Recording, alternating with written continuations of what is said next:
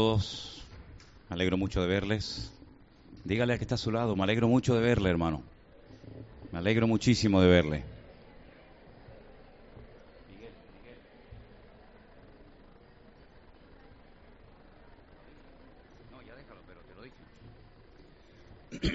Gloria a Dios. Muy bien. Creo que los niños van a pasar ya sus clases. ¿Sí? Los más pequeños pueden pasar.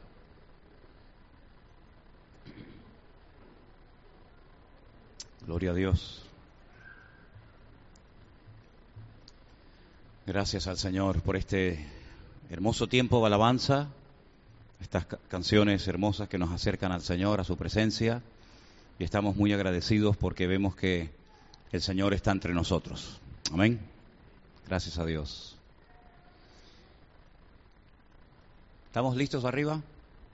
¿Sí? Vamos a orar un momentito, hermanos, por favor. Oramos. Te damos muchas gracias, Señor, por esta oportunidad que nos das de poder acercarnos ahora a ti a través de tu bendita palabra. Queremos que tú nos hables a través de ella y que todo lo que compartamos sea de bendición y que nos ayude a crecer y a conocernos y a conocerte a ti mejor y servirte con efectividad, como tú esperas de cada uno de nosotros. Te damos gracias por esta oportunidad de aprender. Queremos que tú dirijas la exposición de tu palabra y que seamos ministrados a través de ella. Te lo pedimos en el nombre de tu amado Hijo Jesús. Amén. Amén. Nuestro querido hermano Antonio Panocchia, el pastor desde Italia, nos está viendo y nos manda un saludo. ¿eh? Que el Señor le bendiga grandemente. Y también tenemos eh, hermanas desde Gerona que nos están escuchando, que nos están viendo exactamente igual que el domingo pasado. Y también, como no, nuestro hermano Alexis y su esposa desde Inglaterra también están siguiendo el culto. Ellos son fieles a estas emisiones que hacemos, ¿por qué no le mandamos un fuerte aplauso a todos los hermanos que nos están viendo y escuchando en este momento? Gloria a Dios. Amén. Qué bueno. Qué bueno. Señor les bendiga a todos. Gracias al Señor. Yo quiero hablar en esta tarde de un tema que del cual se habla muy poco, prácticamente nada en comparación, por ejemplo, con el tema de la voluntad de Dios, del cual se ha hablado y se ha escrito muchísimo. La importancia de la voluntad de Dios, de conocerla, de aplicarla a todas y a cada una de las áreas de nuestra vida, cómo se puede llegar a conocer la voluntad de Dios, cómo podemos saber si estamos haciendo la voluntad del Señor o no. Hemos hablado mucho acerca de ese tema.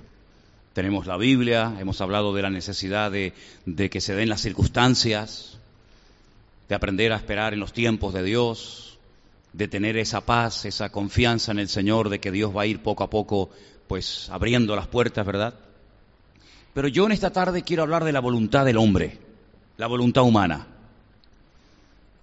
Cuando vemos, cuando estudiamos la Biblia desde el principio, vemos que Dios no creó a un robot. Dios creó a un ser humano tan, tan perfecto que le dio voluntad le dio libre albedrío y a través de ese libre albedrío podemos tomar decisiones. Adán tenía la, oportunidad y el privilegio de poder tomar decisiones. Algunas fueron correctas, otras no fueron tan correctas. Y a lo largo y ancho de toda la Biblia vemos que grandes personajes, guiados por la voluntad del Señor, pero también, como no, por sus impulsos, por su voluntad, por su libre albedrío, tomaron decisiones. Repito, algunas buenas y otras no tan buenas. Y yo creo que lo que llamamos libre albedrío, esa capacidad de poder tomar decisiones en una línea o en otra, tiene una base, tiene un fundamento, porque yo creo que el libre albedrío se fundamenta, descansa sobre la base de la voluntad humana. La voluntad del hombre, la voluntad de uno mismo, nos va a acompañar hasta que lleguemos a su presencia no se anula con la conversión, no se anula con el ministerio, no se anula con el paso del tiempo, sino que tú y yo siempre tendremos voluntad de hacer, no siempre cosas malas, porque a veces la voluntad del hombre, el deseo del hombre, es también a, a veces hacer cosas correctas. Y he estado buscando en la Biblia personajes o personas, y vamos a hablar de tres concretamente, personas que en un momento determinado nos manifiestan lo humanos que llegaron a ser. Cómo su voluntad en momentos puntuales de su vida se logró imponer. Vamos a comenzar por el primer personaje. En el libro de Jonás, capítulo 1, encontramos a un profeta de Dios. No, no, encontramos a un recién convertido, a un neófito en la fe, sino encontramos a un profeta. Y sabemos que en la Biblia, en aquellos tiempos, los profetas eran personas muy importantes, porque eran los voceros de Dios. Eran los que le transmitían la voluntad, la palabra de Dios al pueblo, a la gente. Por lo tanto, la gente los escuchaba con mucha atención porque cuando hablaban y decían, así dice el Señor, la gente sabía que había que prestar suma atención porque era Dios hablando a través de sus bocas, a través de sus vidas. En el capítulo 1 del libro de Jonás leemos los, los siguientes versículos.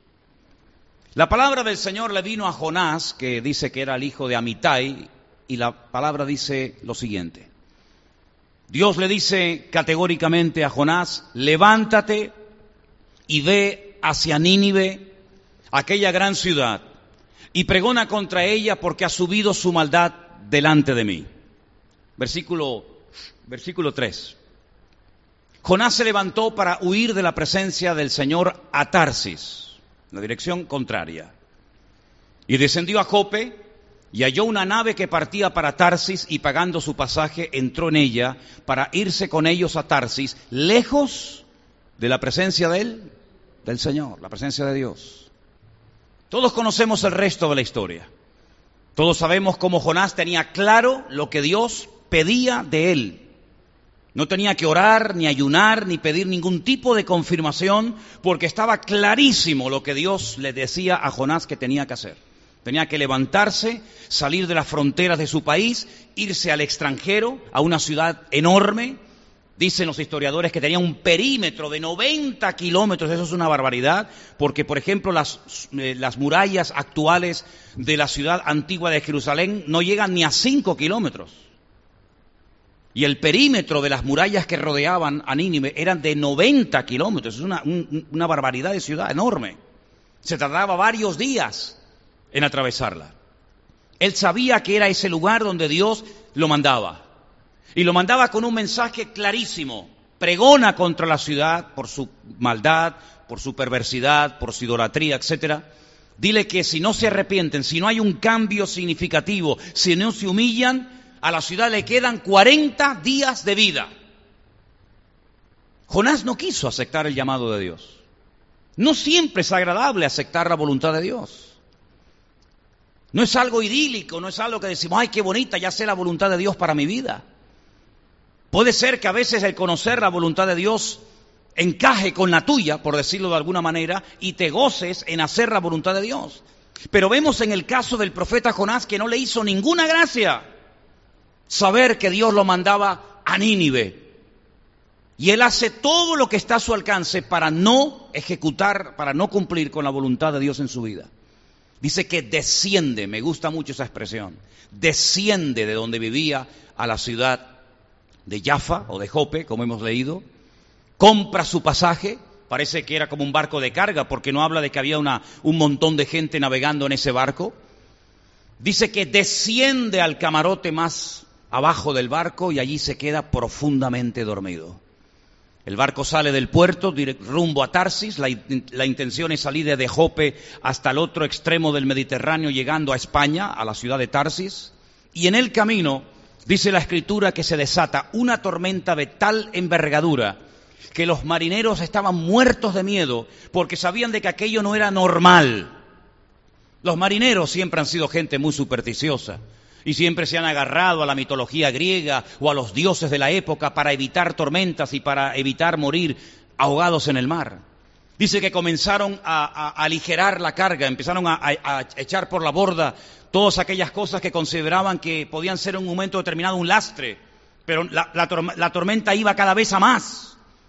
Comenzaron a clamar a sus dioses, no dice cuáles eran, pero comenzaron a clamar a sus dioses y no había ningún cambio. A alguien se le ocurre bajar a la parte de más abajo y se encuentran al profeta de Dios dormido. Y le dicen, dormilón, despierta, ¿Cómo no estás clamando a tu Dios?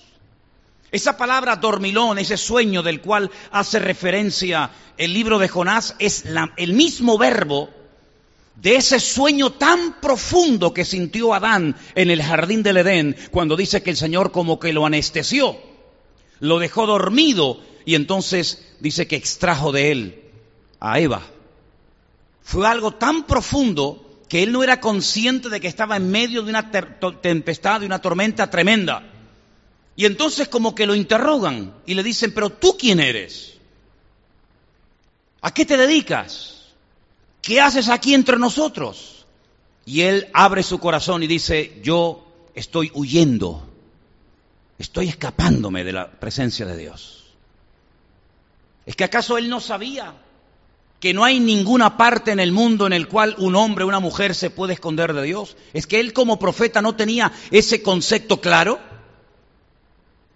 Sabemos que Adán pensaba que podía ocultarse de la voz de Dios, pero estamos hablando de un profeta, estamos hablando de un conocedor de las escrituras. ¿Cómo que estás huyendo de la presencia del Señor? Y le dice este hombre, clama a tu Dios, a ver si a través de la intervención de tu Dios esta tempestad se calma. Porque dice que habían echado suertes y la suerte había caído sobre Jonás. Ellos sabían que aquella tormenta no era una tormenta como otra que ya habían vivido. La suerte indicaba que aquel hombre era el causante de dicha tormenta. Jonás no dice, bueno, yo soy el culpable y por lo tanto lo que les pido por favor es que den la vuelta y me lleven otra vez a Jope, a Jaffa. Y allí pues ya yo sé lo que tengo que hacer. No. Sino dice algo disparatado algo que yo personalmente no me atrevería a decir. Y él dice, tíreme por la borda. ¿Tú sabes lo que es que te tiren por la borda en alta mar? ¿Sabes que es una muerte segura? Tíreme por la borda. Él pensaba que muriendo en alta mar, que él, él creía que era mejor morir en alta mar que ir a Nínive a predicar. Tanto miedo le daba ir a Nínive. Tanto terror le daba ir a Nínive ¿Era un cobarde Jonás? ¿Era un mequetrefe que le tenía miedo a los ninivitas? Bueno, puede ser que le tuviera algo de miedo, porque realmente si ustedes estudian lo que le hacían a los enemigos, los de Nínive, es para ponerte los pelos de punta. Las torturas de esa gente eran brutales. Pero en el fondo Jonás no le tenía tanto miedo a lo que le pudieran hacer al ser extranjero y además ir a la ciudad a decirle que se arrepientan o en 40 días la ciudad va a ser destruida, sino que la realidad, la realidad de todas, es que él no quería que los ninivitas se arrepintieran. Porque él sabía perfectamente que si Dios mandaba a Jonás a Nínive, simplemente el hecho de, de, movilizar a un profeta de un país a otro y más a un israelita y mandarlo al extranjero es porque Dios les quiere dar una oportunidad de arrepentimiento a los que él consideraba los peores enemigos del pueblo de Dios. Y por eso él se niega a que esa gente tenga la posibilidad y tenga la opción de buscar arrepentimiento y por consiguiente que el Señor no los castigue. Él está dispuesto a morir en alta mar antes de dar su brazo a torcer. ¿Qué es lo que está jugando ahí en el fondo? La voluntad del profeta. Porque la voluntad de Dios ya sabemos cuál era. Levántate y vete a Nínive. Punto, ya está, no hay que aclarar demasiadas cosas. Pero lo que está, lo que está ahí predominando es la voluntad del hombre, la voluntad humana, que todos, tú y yo la tenemos, que no se anuló, no se extinguió el día que nos convertimos, ni el día que nos bautizamos ni el día que comenzamos a servir a Dios a tiempo completo en el ministerio, o, el día que nos casamos, o el día que, que, hablamos en lenguas, o el día que, no sé, pueden poner todos los ejemplos que quieran. La voluntad tuya y mía nos acompañará hasta que nos entierren. Y la voluntad de Jonás se rebelaba en contra de la voluntad de Dios. Él no quería bajo ningún concepto aceptar la voluntad de Dios. Y está dispuesto a morir Está dispuesta a decir no, no y no. Pero dice la Biblia que Dios tenía preparado un gran pez. ¿Cuántos dicen amén? Qué tremendo, ¿eh? Dios tenía preparado un gran pez. ¿Saben lo que dicen los judíos? Que ese gran pez, yo les digo lo que dicen, que sea así o no, pero ellos dicen que ese pez desde el principio de la creación ya Dios lo había preparado, ya Dios lo había creado para que se tragara a Jonás. Lo que está bien claro es que el pez lo engulló, el pez lo tragó. Yo no sé qué es peor, ¿eh? No sé si es peor ir en un barco con una tempestad endemoniada, que te tienen por la borda o que te traiga un pez. De las tres cosas, ¿cuál elegirías? Una tormenta de 12 nudos, olas de 25 metros de altura. ¿Les hace ilusión? ¿Les hace ilusión a, a cualquiera? ¿No? Bueno, opción dos, que nos tiren por la borda en alta mar. Vamos a morir de frío, vamos a morir ahogados. ¿Prefieres esa? Vamos a la tercera. Que te traiga un enorme pez y que tú no sabes si vas a salir, porque nosotros sabemos que salió, porque miramos hacia atrás, pero él no sabía lo que le iba a pasar. Él estuvo tres días y tres noches metido ahí adentro.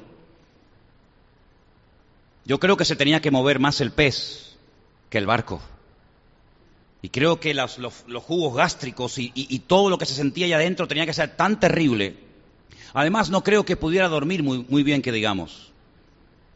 A veces hemos visto dibujos animados donde uno es tragado por una ballena y hay alguien que enciende una velita y ahí está sentadito. No, no, no, eso era algo terrible realmente, algo impresionante. Hasta que después de tres días, 72 horas, ¿por qué no oró el primer día? Oye, a mí me traga un tiburón, a mí me traga un pez, y te aseguro que desde que me traga hasta que me vomita, si es que me vomita o no me devora, no paro de orar. Señor, sácame de aquí. Señor, que no me coma. Señor. Pero sin embargo, Jonás está tres días sin abrir la boca.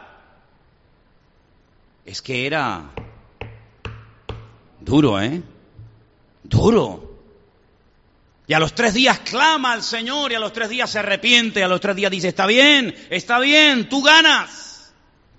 Desde la angustia invoqué al Eterno y él me respondió y cita el Salmo 118. Y entonces el pez cambia de dirección, va a la orilla y ¡guau! Allí lo, lo vomita. Y me imagino que habrá notado el vómito encima, ¿no? Qué tremendo. La voluntad del profeta Jonás luchando contra la voluntad de la, de la, voluntad de Dios, luchando consigo mismo. Un hombre de Dios, un profeta de Dios, el, el vocero de Dios, dejándose llevar por su propia voluntad durante días y días y días, hasta que finalmente es derrotado y reconoce que la voluntad de Dios es santa, es agradable y es perfecta. ¿Cuántos dicen amén? La voluntad del hombre es tan real como el aire que respiramos. Es una fuerza brutal. Dijo un famoso comentarista bíblico, Barclay concretamente, Dentro de nosotros, dentro de nuestra piel, hay como, como dos personas, como dos voluntades. Una que tira en una dirección y otra que tira en otra dirección. Rara vez, rara vez van las dos en, el mismo, en la misma línea, ¿verdad? Las circunstancias que nos ocurran a lo largo de nuestra vida, las pruebas, los momentos puntuales en los que nos encontremos, van a descubrir cómo está nuestra voluntad humana en este momento en nuestra relación con Dios. ¿Cuántos dicen amén? A veces habrán circunstancias, habrán momentos, habrán ciertas y determinadas pruebas, ciertas y determinadas eh, dificultades o situaciones en las que nuestra voluntad puede aflorar y ahí te vas a dar cuenta si verdaderamente tu voluntad es tu aliada y tu amiga o es tu peor enemigo. Dejemos a Jonás a un lado, ¿les parece? Y nos vamos al Nuevo Testamento, porque algunos pueden pensar, espero que no, que esto era algo que le pasaba solo a la gente del Antiguo Testamento, porque como no tenían el Espíritu de Dios en sus vidas, aunque en el caso de Jonás, pues sabemos que a veces el Espíritu de Dios venía y se marchaba de los profetas, y como no era miembro de ninguna congregación, y como no había estado con Cristo, y como no conocía la obra de Cristo, pues puede ser que todo eso le pasara a este hombre. Pero ya eso en el Nuevo Testamento queda totalmente anulado, y ya todas las personas que nacen de nuevo y conocen al Señor, pues ya no tienen esas luchas. Romanos capítulo 7, por favor. Romanos capítulo 7. Miren lo que dice el apóstol Pablo a partir del verso 12.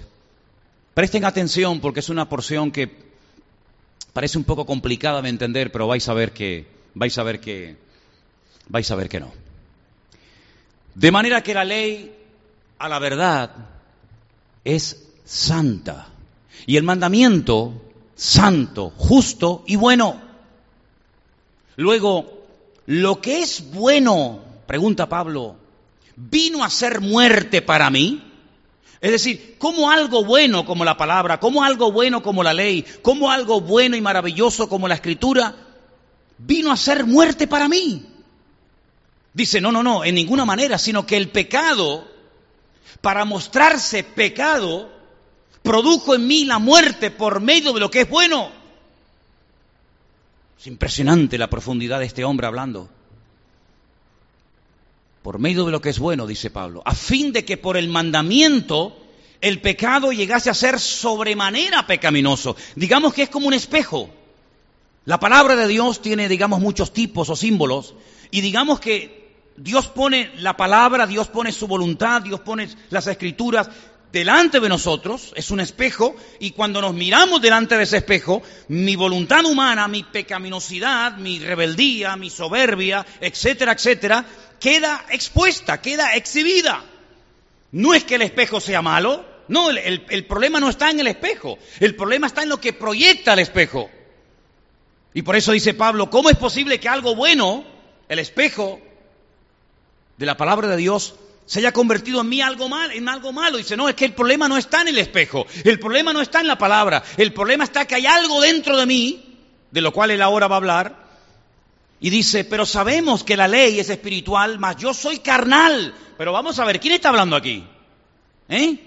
¿Poncio Pilato? ¿El traidor que vendió a Cristo por 30 monedas de plata? ¿Quién está hablando aquí? ¿Quién acaba de decir, por favor? ¿Quién acaba de decir, yo soy carnal? ¿Quién? Ah. Estoy vendido al pecado. Porque lo que hago no lo entiendo. Pues no hago lo que quiero, sino lo que aborrezco. Eso hago. Y si lo que no quiero, esto hago, apruebo que la ley es buena. El problema no está en la ley. El problema no está en la voluntad de Dios. De manera que ya no soy yo quien hace aquello, sino el pecado que mora dónde? En mí. Hablamos del pecado del mundo, el pecado de la sociedad, el pecado de los inconversos, el pecado del mundo. Sí, sí, pero Pablo dice primero, soy carnal, no he dejado de ser una persona de carne y hueso, mi voluntad no la ha anulado mi llamamiento, mi apostolado, mi nuevo nacimiento, soy carnal vendido al pecado y descubro que hay algo en mi vida que se llama pecado que mora, que vive, que está permanentemente en mí. El pecado mora en mí, no le echa la culpa al diablo, no le echa la culpa a, los pastores, no le echa la culpa al mundo o al gobierno, sino dice, no, no, el problema está dentro de mí, no es algo que me viene de afuera como un agente externo a atacar, como una especie de virus o de enfermedad, sino es algo que llevamos dentro. Pero está hablando un apóstol, está hablando un hombre de Dios, está hablando una persona que llegó a, la presencia del Señor en vida y vio cosas increíbles que ni siquiera las logró escribir. Y dice, pero, pero el pecado está en mí. Y yo sé que en mí, esto es en mi carne, no mora, no mora el bien. Porque el querer, escuchen, el querer el bien está en mí, pero no el hacerlo. Menuda batalla tenía este hombre, ¿no? Menuda batalla porque no hago el bien que quiero, sino el mal que no quiero, eso hago. ¿Qué te parece? Nos dejamos, nos quedamos con la boca abierta, ¿no? ¿Sí o no? Y si hago lo que no quiero, ya no lo hago yo, otra vez, sino el pecado que mora en mí. Así que queriendo yo hacer el bien, hallo esta ley, que el mal El problema, ¿en quién está? Dice Pablo en mí. Porque según el hombre interior, me deleito en la ley de Dios. Hombre, claro. Pero veo otra ley en, en, mis miembros que se revela contra la ley de mi mente. Así como Jonás se rebeló contra la voluntad de Dios. Así como Jonás dijo, no, no voy a Nínive. No quiero ir allí a servirte. No quiero ir allí a llevar palabra. Pues ahora él también se revela y dice, hay una ley entre mis miembros que se revela contra la ley de mi mente y que me lleva cautivo a la ley del pecado. Fíjate cuántas leyes está nombrando aquí. Y ese, esa ley del pecado, dice, está en mis miembros. Y ahora dice algo increíble. Miserable de mí. Soy un miserable. ¿Quién me librará de este cuerpo de muerte? Mira, quiero decirte algo, hermanos. Quiero decirte algo. Los romanos en algunas provincias, cuando alguien cometía un crimen, cuando alguien mataba a otra persona, le amarraban, le colgaban con tiras de cuero el muerto al asesino, al criminal. Y lo, exponían públicamente y lo llevaban por toda la ciudad y la gente mientras tanto lo insultaba, le tiraba cosas, se metían con él, le hacían de todo. Le colgaban el muerto. Y esa, esa costumbre del imperio romano, Pablo la utiliza cuando dice, ¿quién me librará de este cuerpo de muerte? Quiero terminar con el siguiente versículo, el 25. Dice, pero gracias a Dios por Jesucristo, Señor nuestro. Así que yo con la mente sirvo a la ley de Dios, mas con la carne a la ley del pecado. Ahora, yo estuve, estuve viendo no sé si ustedes tienen su Biblia ahí a mano, no lo vamos a hacer ahora arriba, pero si tienes tu Biblia a mano, por ejemplo, tú dices, bueno, ¿de qué está hablando Pablo en el capítulo 5? Por ejemplo, por arrancar de un capítulo. Romanos, capítulo 5. Justificados por la fe. Los resultados de la justificación. ¿Lo veis o no? Un tema extraordinario. Bien. También en el capítulo 5 hace, una, hace como un paralelismo entre dos personajes, entre el Adán y entre Cristo. dice, mira, así como en Adán, cuando él pecó, ocurrió esto, esto, esto, esto y esto y esto, ahora en Cristo, el segundo Adán, si lo aceptamos, si creemos en él, ocurrirá esto, esto y esto. Muy bien, perfecto. Vamos al 6. Muertos al pecado. Y habla acerca de otro tema completamente diferente. A continuación, a partir del capítulo, versículo 15, habla acerca de que somos siervos de la justicia. Perfecto. Seguimos llegamos al capítulo 7 y hace una, analogía, una comparación entre, el matrimonio y, nuestra relación con Dios, perfecto. Y el capítulo 8 habla de vivir en el Espíritu, pero fíjense que entre el capítulo 7 y el capítulo 8, en medio, metió esto que acabo de leer esta noche. Mi pregunta es, ¿por qué? ¿Por qué él viene tocando diferentes temas, la justificación, eh, nuestra relación con el Señor, eh, más adelante habla de, vivir en el Espíritu, más adelante da una exposición extraordinaria de cómo podemos vivir en victoria, habla acerca de Israel, cómo fue elegido, lo que le pasó a Israel, etcétera, etcétera. Al final habla de cómo los gentiles fueron también llamados por el Señor para que le conocieran. Pero mi pregunta es, ¿para qué mete algo tan personal? ¿Por qué no se calla la boca? Porque si Pablo no hubiera hablado de lo que le estaba pasando, tú y yo nunca sabríamos las batallas que este hombre tenía.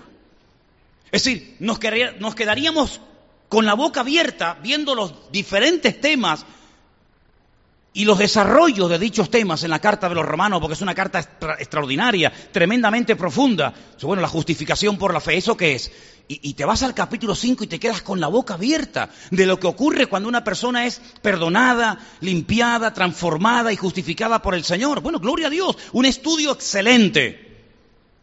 Te vas al capítulo 8 viviendo en el Espíritu, un capítulo con una profundidad alucinante. Ese capítulo hermoso que te dice, mira, no hay nada que nos pueda separar del amor de Dios, ni la muerte, ni la vida, ni, ni lo alto, ni lo profundo. Te quedas con la boca abierta. Llegas al capítulo 12 de Romanos, los deberes del cristiano, y ahí te encuentras algunos de los dones que uno puede llegar a tener, etcétera, ¿verdad? Pero mi pregunta, repito, es, ¿para qué tiene que abrir su corazón ante toda la cristiandad? Porque esto que sabemos de Pablo, lo sabemos desde hace dos mil años. No es algo que él le contó en la más absoluta intimidad a un compañero de viaje de ministerio. Mira, Timoteo, me está pasando esto, esto, esto, esto y esto. Y ya está, es una conversación privada entre el apóstol y, su hijo en la fe, entre Timoteo y, y, el pastor, y ya está, punto, se acabó. Nadie se entere por qué enterar. ¿Por qué Pablo pone su corazón encima de la mesa y dice cosas tan tremendas como las que acabamos de leer? ¿Por qué Pablo se sentía como un miserable en algunos momentos puntuales de su apostolado? ¿Por qué Pablo dice estoy haciendo cosas que no quiero y lo que quiero no hago? Y, el pecado está en mí y ¿quién me librará de todo esto? ¿Por qué Pablo habla de sus batallas personales? ¿A poco nos gusta hablar de nuestras batallas, eh? Nos gusta hablar de nuestras bendiciones, de nuestras victorias, de nuestras conquistas, de nuestros triunfos, ¿sí o no? Pero ¿a quién de nosotros nos gustaría hablar de nuestras batallas? Y que las pusieran ahí en la pantalla de la iglesia para que todos las vieran, no solamente los que están aquí sino todos los que nos ven ahora y nos verán dentro de meses o años después, a nadie. Sin embargo, Pablo no quiere dar una imagen de que es un Superman. Pablo no quiere dar una imagen de que es un hombre que a él le resbalan las tentaciones, él no tiene ningún tipo de miserias personales, él lo tiene todo superado, él es un hombre que vive a un nivel y en una dimensión espiritual que todo le resbala, ¿verdad? Sino que Él está hablando de su naturaleza humana, de su voluntad como hombre. Y Él está diciendo, yo tengo las mismas batallas y las mismas luchas y la misma guerra interior que cualquier creyente a lo largo de la historia. En otras palabras, no quiero que tengan un alto concepto de mí, más alto concepto de mí, dice Él, que el que deben tener. Y por eso yo hoy opté por hablar de esto, porque hablamos mucho de la voluntad de Dios, pero la voluntad del hombre es tan real y tan poderosa como también la voluntad de Dios lo es. ¿Te das cuenta? Así que no solamente quise mencionar a Jonás, sino también a Pablo, para que veas que él no oculta su batalla personal, él la reconoce, él la admite, él la confiesa, él la, él la pone por escrito, para que los cristianos del siglo primero, tercero, cuarto, quinto, décimo, de la Edad Media y los cristianos del siglo XXI sepamos que así como le pasaba a Jonás, también le pasaba a él, y había momentos en los que se rebelaba, y había momentos en los que tenía problemas, incluso llegó a decir, fíjate lo que te digo, no en esta carta, sino en otra, los Corintios, llegó a decir que él tenía tanta revelación de Dios, tanto conocimiento del Señor, tantas experiencias impresionantes con el Señor, que a veces hasta para no caer en un nivel de, de soberbia, las contaba en tercera persona, como diciendo, conozco a un hombre ¿Sabéis de lo que estoy hablando, verdad? Dice, yo conozco a una persona, conozco a un hombre que subió al tercer cielo y allí vio cosas, pero está hablando de él, es él el que está hablando, es él el que subió al tercer cielo, es él el que le dijo el Señor, esto no lo escribas, aunque lo has visto, no lo escribas. Y dice, y para que no me, no me excediera, para que no le diera rienda suelta a todo lo que sé, que sé más que lo que está en la Biblia, que sé más que lo que está en todo el Nuevo Testamento, el Señor me mandó un aguijón en mi carne. Y ese aguijón que yo sepa, perdóneme si me equivoco, ese aguijón que Pablo tuvo, lo tuvo hasta la muerte. ¿Sí o no? Hasta la muerte lo tuvo. Yo no veo que el Señor se lo quitara, sino más bien Él decía, Señor, yo tengo esto en mi vida, tengo esto. Y el Señor dice, bástate mi gracia, porque mi poder se perfecciona en la debilidad. Entonces Él llegó a descubrir algo que yo todavía no he descubierto y que no practico. Y es que Él llegó a gozarse más en las debilidades que en sus fortalezas. Yo no le hablo de mis debilidades a nadie. Jamás lo he hecho. Los hombres somos diferentes tal vez a las mujeres en ese aspecto, ¿no? Las mujeres, con todo mi respeto, a lo mejor se juntan y se cuentan sus cosas. Los hombres no nos contamos nuestras cosas, hablamos de otras cosas, pero el apóstol Pablo llegó a un punto en el que dijo, ¿sabes? Yo he aprendido a gozarme en las debilidades que tengo, porque cuando soy débil y confieso que soy débil en esta o en aquella otra área, es cuando el Señor viene y me dice, bástate mi gracia, porque mi poder se va a perfeccionar en tu debilidad. ¿Cuántos dicen amén? Son niveles, yo sinceramente creo que hay niveles de relación con Dios y el nivel que este hombre llegó a tener con el Señor, ninguno de nosotros, por lo menos yo no lo he alcanzado todavía. Un hombre que lo escribe para que hoy tú y yo supiéramos ese gran hombre de Dios que resucitaba muertos, que algunos creen que hasta resucitó, porque lo apedrearon en Éfeso, lo tiraron fuera de la ciudad y lo dieron por muerto y cuando se fueron los verdugos se volvió a levantar y se metió otra vez en la ciudad y siguió predicando. Ese hombre que peleó contra fieras, lo dice él en, sus cartas, yo he peleado contra fieras. Ese hombre que estuvo como náufrago en alta mar, ese hombre que hizo cosas increíbles. Decía Miguel Unamuno, el famoso dramaturgo español, Pablo tenía que ser Jesucristo. Porque es imposible que un hombre llegue a ese nivel de fe, a ese nivel de conocimiento, si no es Jesucristo. Y Miguel de Unamuno se quedaba con la boca abierta cuando estudiaba la profundidad y la grandeza de la naturaleza del apóstol Pablo, porque decía, no puede ser, no puede ser que un hombre llegue a un nivel tan alto. Pues ese hombre que llegó tan alto y llegó de verdad delante del Señor, pues ese hombre también un día abrió su corazón en Romanos capítulo 7. Léanlo, léanlo de vez en cuando ese capítulo y se van a dar cuenta de que él dice, miserable de mí, ¿quién me librará de este cuerpo de muerte? ¿Cuántos dicen amén? Así que gracias Pablo por haberlo dicho y por haberlo contado. Gloria a Dios. Hablaba hace unos días con un hermano y le mencionaba un texto y él se reía. No sé si me estará viendo o escuchando ahora o más tarde, pero él, él se reía porque decía, yo también llevo días con ese versículo en la cabeza. Está en Santiago. A ver si lo digo bien. Dice, Elías era un hombre sujeto a pasiones semejantes a las nuestras. Y yo digo, ¿quién está hablando? ¿Quién lo está diciendo? Santiago. Santiago dice que Elías, ¿saben de quién estamos hablando? ¿Saben de quién estamos hablando? Del profeta Elías. Yo en mi vida he conocido un hombre con tal autoridad espiritual como el profeta Elías, en mi vida.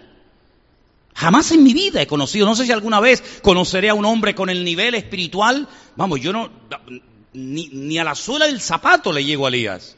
Me daría pánico ser siervo de Elías. Te lo digo de verdad. Me daría terror estar al lado de, este hombre que en cualquier momento se te queda mirando y, te quema, te quema vivo. Y Santiago dice que ese gran hombre de Dios, que al final ni la muerte pudo con él, porque estaba tan lleno de Dios que ni los gusanos se atrevieron a meterse en su cuerpo, sino que el Señor se lo llevó en vida a su presencia.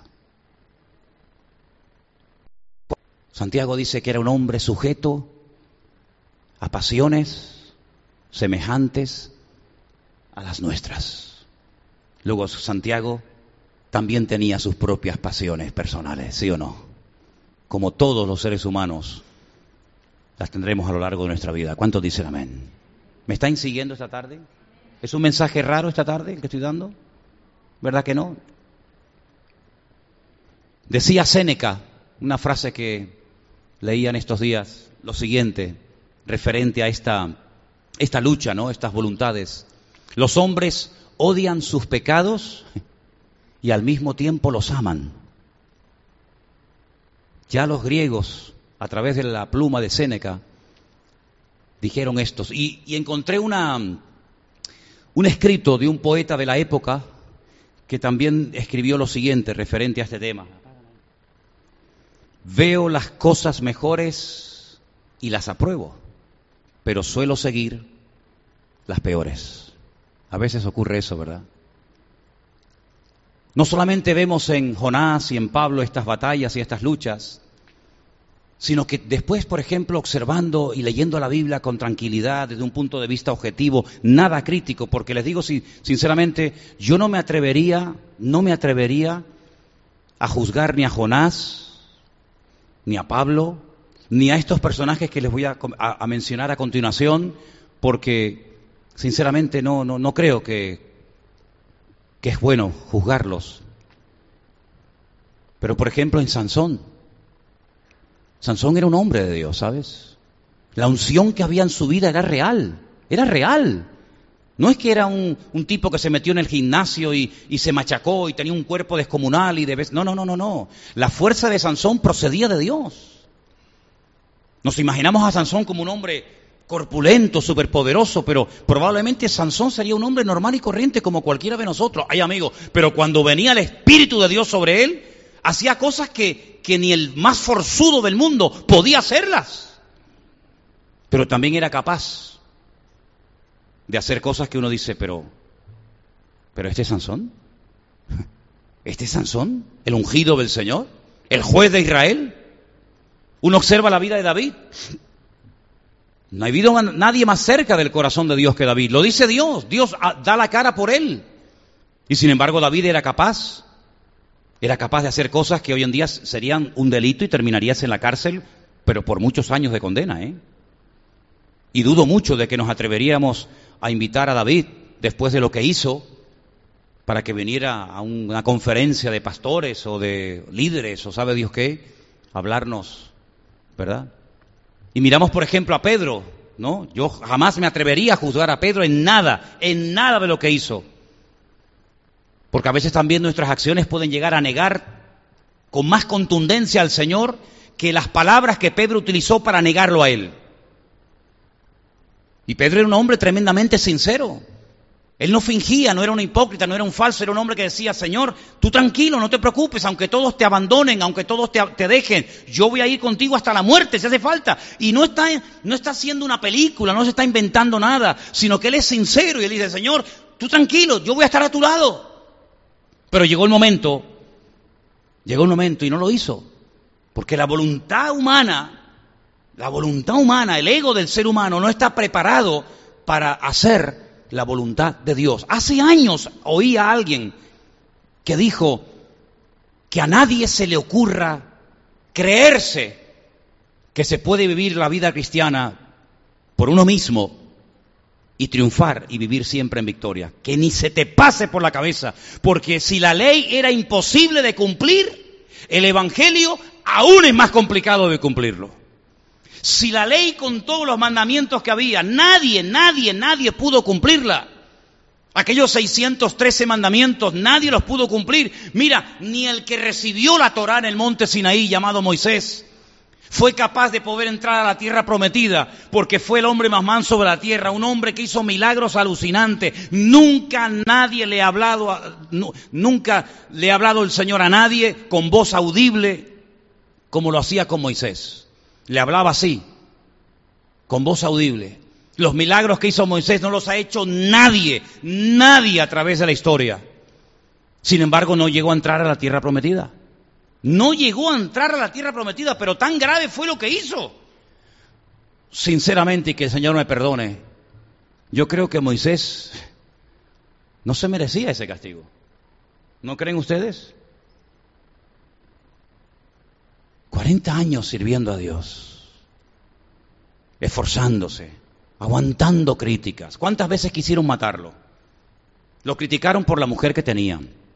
Lo criticaron porque sus propios hermanos, Miriam y Aarón, dijeron, pero ¿por qué Dios siempre tiene que hablar a través de él? ¿Es que acaso Dios nos puede usar también a nosotros?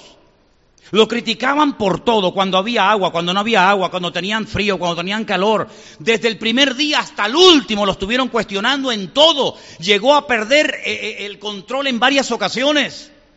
Dice, por culpa de vosotros me he airado y he pecado contra el Señor. Lo hartaron a Moisés, permítanme decirles hermano, terminaron hartándolo, lo aburrieron. Y al final ya, mira, ya si, si Dios me dijo que hablara, pues a golpe se lió con la piedra y el Señor dijo, pues ahora no entras. No podemos borrar solamente este incidente y destacar todo lo demás. Hace unos días leía que alguien preguntaba y decía, ¿por qué la Torá, por qué la, Biblia empieza tan bonita con el libro del Génesis, hablándonos de la creación, de los pajaritos, del jardín del Edén, y el último libro de la ley, la Torá, termina tan mal? tan triste, Moisés no llega a la tierra prometida, se muere en el camino. ¿Qué te parece? Pero ¿cómo reaccionó Moisés? ¿Con ira contra Dios? ¿Con enfado contra Dios? Dijo, está bien, Señor, no voy a entrar, no entro, y punto. Y allí en, aquel lugar el Señor dice que lo enterró. Hermanos, Dios no ha enterrado nunca a nadie. El honor que tuvo Moisés el día que murió no lo ha tenido nadie. Permítame, con todo respeto lo digo, ni Cristo tuvo ese honor. A Cristo lo enterraron los hombres. A Cristo lo enterraron los hombres. Lo enterraron en un sepulcro labrado por un hombre. A Moisés lo enterró el mismo Dios. En un lugar que nadie sabe dónde estaba. Y cuando está el Señor Jesucristo en, en pleno vigor, en plena vitalidad de ministerio, en lo alto del monte Tabor, dice la tradición, allí aparecen nada más y nada menos que Moisés y Elías. Luego yo creo que el Señor tenía una recompensa mejor en el futuro para Moisés, porque si hubiera entrado a la tierra prometida, hubiera entrado como uno más, pero cuando Moisés entró es cuando el Señor quiso que entrara y habló y se entrevistó nada más y nada menos que con el Señor Jesucristo. ¿Cuántos dicen amén? Qué lindo, ¿no? Pero he reservado para el final al tercer personaje. Porque hemos hablado de un profeta del Antiguo Testamento que era Jonás. Hemos hablado de un hombre del Nuevo Testamento. Fíjense a quién he escogido, a Pablo, a Saulo de Tarso. Pero quiero llevarlos a Mateo. Por favor, capítulo 26. Mateo capítulo 26. Y ahora vamos a leer una historia extraordinaria de nada más y nada menos que de nuestro Señor Jesucristo. Entonces Jesús llegó con ellos a un lugar que se llama Getsemaní. Es un lugar donde se aplastaba la aceituna, la oliva, para hacer el aceite. Y le dijo a sus discípulos, sentaos aquí, entre tanto que yo voy allí y oro. No, no pases, no pases. Quedaos aquí, mientras tanto yo voy allí. ¿Y por qué no se quedó aquí? Orando con todos. Algunos dirán, pero qué pregunta se hace este hombre, ¿no? Pues sí me las hago. Porque si estamos todos juntos, ¿no es mejor que estemos todos juntos y oremos? ¿Por qué quédense ustedes aquí, que yo me voy allí a orar? Es que a veces uno tiene que salir de ciertos y determinados ambientes, ¿sabes? Es que el mismo Señor Jesucristo a propósito se apartaba en muchas ocasiones de sus mismos discípulos para buscar esos momentos de soledad, de quietud y de calma. Seguimos leyendo. Tomando a Pedro y a los dos hijos de Zebedeo, ¿saben que eran quién? Juan y Santiago. Comenzó a entristecerse. Estos que dejó aquí, los ocho, ¿no? No, los nueve, perdón los nueve que dejó aquí, no vieron cuando Jesús comenzó a entristecerse y a angustiarse en gran manera. Estos que dejó aquí no se dieron cuenta de lo que allí, delante de Pedro, de Jacobo y de Juan, Jesús comenzó a hacer. Delante solamente de tres personas, Jesús comenzó a entristecerse. Es decir, comenzó a exteriorizar lo que en ese momento su voluntad, su ser interior, estaba sintiendo. Una tristeza que lo estaba matando. Porque si algo produce y causa la tristeza en el ser humano, es un aplastamiento mental y psicológico brutal. Hasta el punto que hay un momento en el que él dice, no sé si lo vamos a leer en, este pasaje o en otro pasaje paralelo al Evangelio que estamos leyendo, dice, mi alma, mi estado anímico, mi estado emocional en este momento es tristeza hasta la muerte. Si no hay, no hay una tristeza mayor, una tristeza más aplastante que la que el Señor estaba sintiendo en ese momento. Y fíjate que esas sensaciones, esa tristeza a la máxima potencia, la manifiesta en un lugar donde se aplastaba a la oliva para poder extraerle su contenido, que es el aceite, el oro líquido. Oye, qué, qué, curioso que el Señor no va al monte Tabor, o el Señor no va a Capernaum, o el Señor no se va al río Jordán, sino que se va justamente a un lugar que huele a aceite, a un lugar que hasta el día de hoy está lleno de olivos, un lugar donde en aquel momento la gente iba allí con sus, eh, con sus olivas para que se las aplastaran y pudieras tener algo de ese preciado líquido en tu, en tu casa. Y en ese lugar donde el hombre aplastaba la aceituna para poder extraer eh, eh, el aceite, es donde ahora él está siendo triturado y aplastado. Y es allí donde él comienza a entristecerse y dice, mi alma está muy triste, y no es una exageración, sino es la pura realidad, está muy triste hasta la muerte. Y dice, quedaos aquí, aquí, y velad conmigo. Los de allí que no se van a enterar, pero aquí ustedes se van a enterar de lo que me está pasando. Y Jesús les dijo, perdón, yendo un poco más adelante, se postró sobre su rostro y orando, dijo, Padre, Padre mío, avino, si es posible, pase de mí esta copa, pero no sea como yo quiero. Ahí está la voluntad humana. Lo que yo quiero no es esto. Lo que yo quiero es otra cosa. Yo te pido que pase de mí esta copa, esta experiencia, esta sensación, este, este, este aplastamiento, que pase. Dice, pero que no se haga lo que yo quiero, sino lo que tú quieras. Vino luego a sus discípulos, a los que dejó en el otro lugar, y también a los, a los que le habían acompañado, y se los encontró, ¿cómo? Durmiendo. Y le dijo a Pedro, ¿así que no habéis podido velar conmigo una hora? ¿Habéis sido incapaces de orar conmigo una hora? Velad y orad para que no entréis en tentación, porque el espíritu a la verdad está dispuesto, pero la carne, la voluntad humana, el ego del hombre, es débil. Y él lo dice. Otra vez se fue. Dice, bueno, vamos a dar una segunda oportunidad. Y oró por segunda vez diciendo, Padre mío, si no puede pasar de mí esta copa sin que yo la beba, que se haga tu voluntad. Yo veo al Señor Jesucristo en el jardín del Hexemaní con una presión y con una tristeza terrible encima. En otro evangelio, porque este pasaje que estamos leyendo esta noche también se cuenta en otros evangelios, he encontrado que en esa noche, en ese lugar en Hexemaní, se le apareció un ángel para fortalecerle. Es interesante, ¿no? Al creador de los ángeles se le aparece un ángel para fortalecerlo. También dice en otro evangelio que estaba en plena agonía y su sudor era como grandes gotas de sangre. Hemos leído también esta noche que él dijo, mi alma está triste hasta la muerte. En, en otras palabras, en el Hexemaní se produjo un choque de trenes, un choque de voluntades. Su voluntad propia, que la tenía, como todos y cada uno de nosotros en esta noche la tenemos, y la voluntad del Padre. Era muy bonito viajar por el país haciendo milagros, señales y maravillas.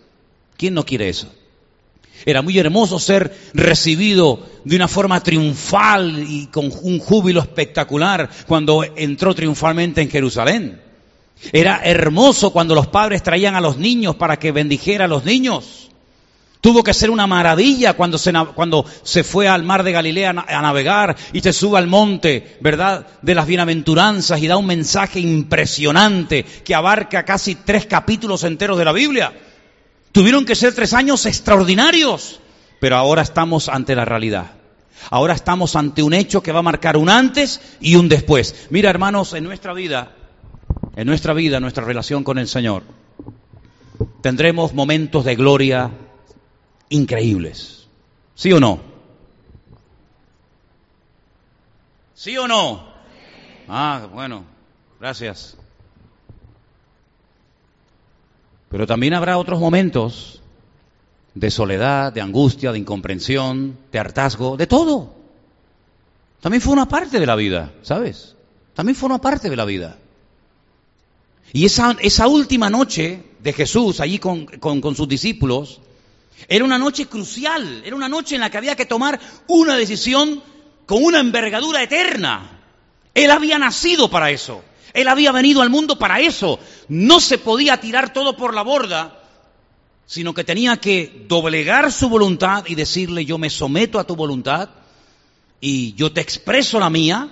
Yo no quiero pasar por esto, yo quiero que pases de mí esta copa, pero yo estoy dispuesto a acatar tu voluntad y, adaptarme al tiempo y hacer lo que tú quieras de mi vida. Entonces, a través de la vida de Jonás, a través de la vida de Pablo y a través de la vida de Cristo, yo veo que la voluntad humana es algo que todos llevamos dentro y que tenemos que saber lidiar con ella para que se amolde y se adapte a la voluntad de Dios. ¿Cuántos dicen amén? Porque de lo contrario habrá una lucha, como decía Barclay, entre esas dos personas, parece esas dos personas que llevamos dentro. Y lo importante es que el apóstol Pablo en otra de las cartas que todos conocemos llegó a decir, ya no vivo yo. Bueno, yo doy gloria a Dios porque Pablo pudo llegar a decir eso. Pero yo no puedo decir eso. Yo no puedo decir ya no vivo yo. ¿Alguien aquí lo puede decir? Yo no puedo decir eso. Ya no vivo yo. Entonces, si no vives tú, ¿quién vive? Solamente Cristo. Lo que ven es solamente el cuerpo, el envoltorio, pero yo ya morí. Ahora solamente vive Cristo en mí. Así que me da igual si me matan, porque yo para vivir, vivir vivo para Cristo, morir vivo para Cristo. Para mí el morir es ganancia. Claro, pero llegar a esos niveles, llegar a esas dimensiones, llegar a esas alturas, no, no es fácil. Ni es cuestión de tocar un botón y decir, ya tengo la madurez. ¿Te das cuenta cómo la vida cristiana, viviéndola en la carne, es totalmente imposible vivirla? Porque te repito, si la ley nadie la pudo cumplir, en la gracia todavía es más complicado. Pero tenemos un aliado, tenemos al Espíritu Santo morando dentro de nosotros. Y es a través de la fuerza que el Señor nos da, es a través de la presencia del Espíritu de Dios en nosotros, que podemos con gemidos indecibles, como decía Pablo, con dolores de parto, podemos clamar al Señor y entonces se cumple lo que decía el salmista, que en medio de la angustia invoqué a mi Dios, invoqué al Eterno y Él me respondió. ¿Cuántos dicen amén? Así es que hay una realidad, es la voluntad humana, es el ego, es nuestra propia naturaleza, que nos acompañará hasta el último día de nuestra existencia pero por otra parte también tenemos el aliado, la fuerza y la ayuda del Señor, que nos va a ayudar en nuestras pruebas, en nuestras circunstancias, en nuestras batallas, en nuestros ataques, en nuestros altibajos. Él estará con nosotros todos los días hasta el fin del mundo. Pero no te sientas como un bicho raro, ni te sientas como un, como un tipo que, que está endemoniado por el hecho de que en algún momento puntual tu voluntad se revela, porque forma parte de la, de la vida, forma parte del juego, forma parte de la, de la carrera que tenemos todos por delante. Y el apóstol Pablo, y termina, termino, dice en su última carta, he terminado la carrera, he peleado, he peleado. ¿Qué has peleado, Pablo? La batalla, la buena batalla. Así es que si, si no hay batalla, no hay victoria. La vida cristiana, hermanos, es batalla, es guerra, es pelear, es, es, es, reprender, es tomar autoridad, es levantarse, es caerse, tropezar y volverse a levantar y seguir adelante en el nombre del Señor. Y esa voluntad se puede ir sometiendo, se puede ir eh, humillando ante la presencia del Señor hasta el punto, hasta el momento que podemos decir, y espero que algún día lo podamos decir 100%, ya no vivo yo. No interesa nada ni nadie en esta vida más que solamente la gracia del Señor. ¿Cuántos dicen amén? ¿Cuántos de los que estamos aquí queremos en esta tarde, sinceramente, someter nuestra voluntad a la voluntad de Dios? ¿Cuántos? ¿De verdad? Nos va a costar. A Jonás le costó. A Cristo le costó. Porque la voluntad de Dios es perfecta y nosotros somos imperfectos. Pero si somos capaces de meternos en Cristo, vamos a poder agradarle al Señor. ¿Cuántos dicen amén? Aleluya. Cierra tus ojos ahí donde estás, ¿sí? Vamos a orar para que el Señor fortalezca nuestra vida. Vamos a orar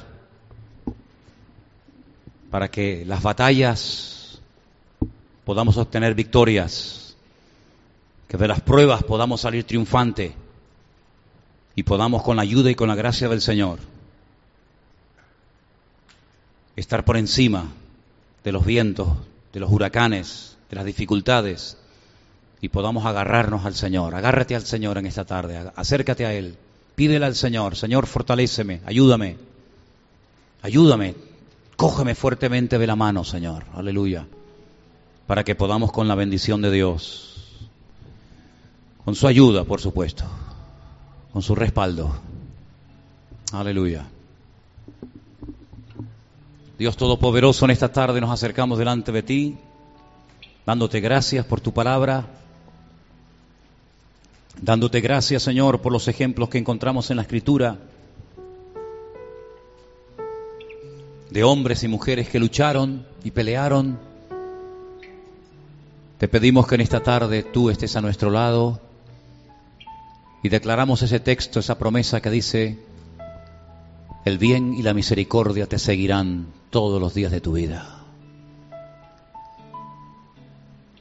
Y confesamos en esta tarde que tú estarás con nosotros todos los días hasta el fin del mundo, Señor. Gracias. Sometemos nuestra vida a tu señorío y a tu voluntad. A ti la gloria y la honra. En el nombre soberano de Jesús. Amén. Y amén. Nos ponemos de pie, queridos hermanos.